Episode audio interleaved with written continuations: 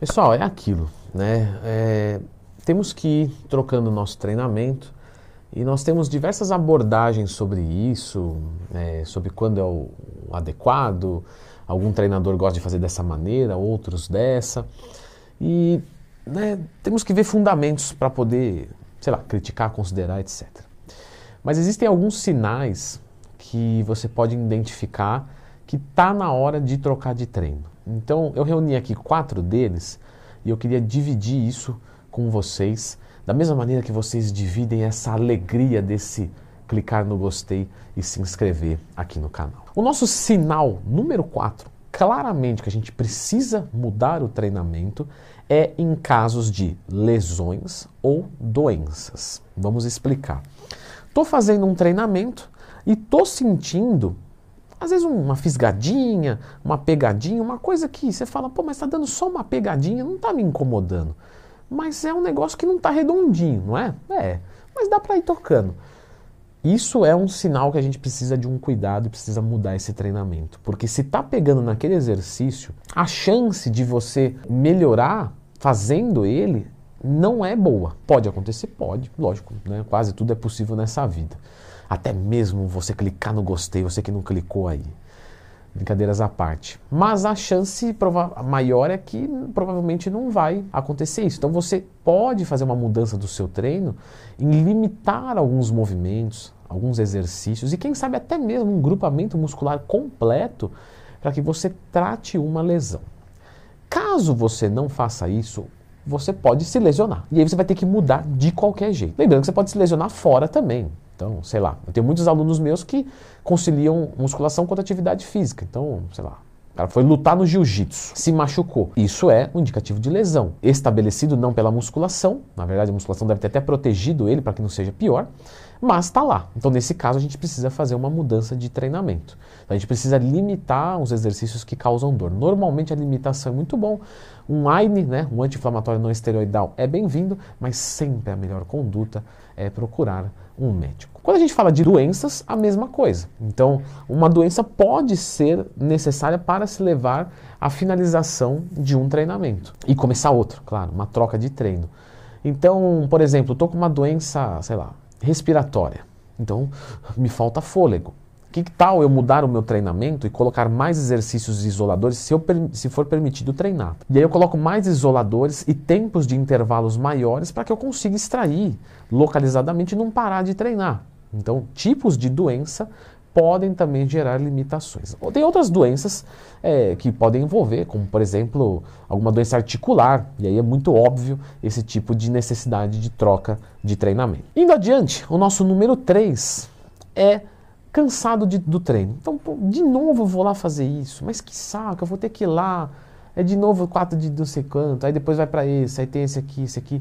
Então, essa parte de ludicidade, tá? É muito importante. É muito importante que você vá para academia com gosto, porque quem vai com gosto desenvolve melhor o treinamento. Claro, eu vou feliz.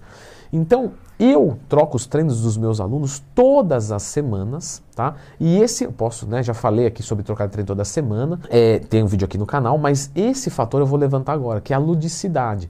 Então a musculação ela é um esporte que tende a ser monótono, diferente de um futebol, de uma luta, porque tem sempre uma novidade, uma coisa nova, um inesperado.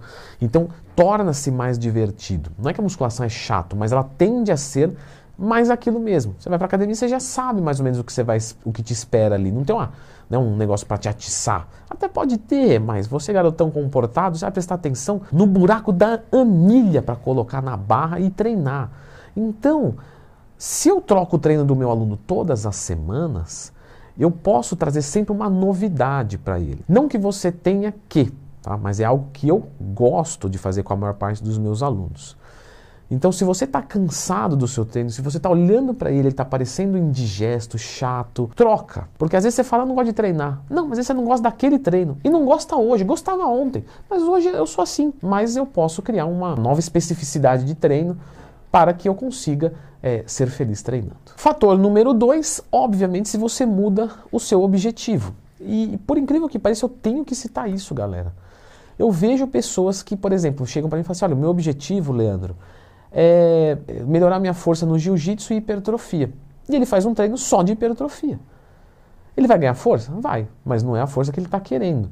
Não, mas é que eu já vinha treinando assim e tal, e a progressão de carga vai vir de qualquer maneira, então não é bem assim. Eu posso fazer um treinamento agora que vise os dois, hipertrofia e força. Obviamente, cortando pela metade, porque se eu tenho uma energia vital só e eu dedico ela toda para hipertrofia, não tem como eu ter duas energias vitais. Então, se eu pego energia vital e quero focar um pouco em força, eu abro mão um pouco de hipertrofia.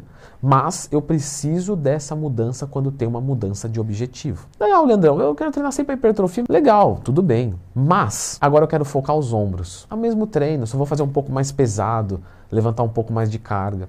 Não vai funcionar. É, eu vou entrar em cutting. Então eu vou ter menos carboidrato, eu preciso de mais déficit calórico, eu tenho que mudar o treino, colocar aeróbicos. Então nós temos diversas situações que podem levar a uma mudança de treinamento, que é do tangente do objetivo. Então se você mudar o seu objetivo, o primeiro questionamento é: o que eu vou fazer com o meu treino? E o número um, claro, quando o treinamento não está dando resultados. Então, independente de ser força, hipertrofia, RML, flexibilidade, não importa. Se você está fazendo um treinamento e não está vendo mudança nenhuma, cogite trocá-lo. Mas antes você vai cogitar verificar o aspecto, dois aspectos, tá? Nutricional e hormonal. Porque a gente sabe que tem uma conjuntura de fatores que levam a, ao sucesso de um objetivo.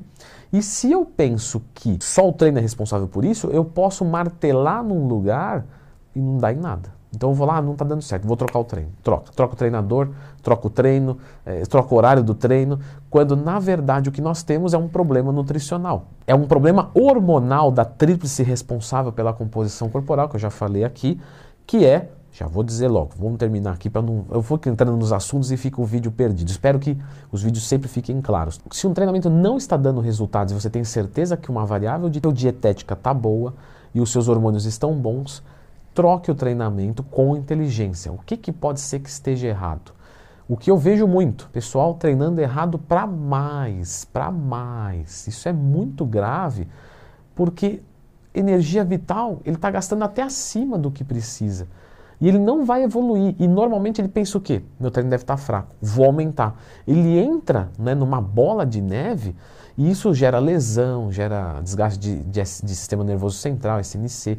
Então, Cuidado, não é que menos é mais, não é, não é necessariamente assim, mas cogite a possibilidade de você estar tá treinando errado para mais. Eu vou reforçar isso. Muitos alunos, quando entram comigo, estão treinando errado para mais. Muitos. Não estou dizendo que é o seu caso, mas tem uma chance disso. Agora você falou da tríplice hormonal, Leandrão. Você vai falar ou não vai? Porque isso é importante, né? Saber quais são os três grupos hormonais que regem a minha definição, a minha quantidade de massa muscular, a minha força, entre outros fatores de saúde e bem-estar. Muito bem, então eu vou deixar você com esse vídeo aqui, viu só? É que eu fui estrategista nessa. Então dá uma olhadinha nesse vídeo aqui que eu falei sobre os principais hormônios que você deve cuidar para que você tenha resultados e dignidade de vida.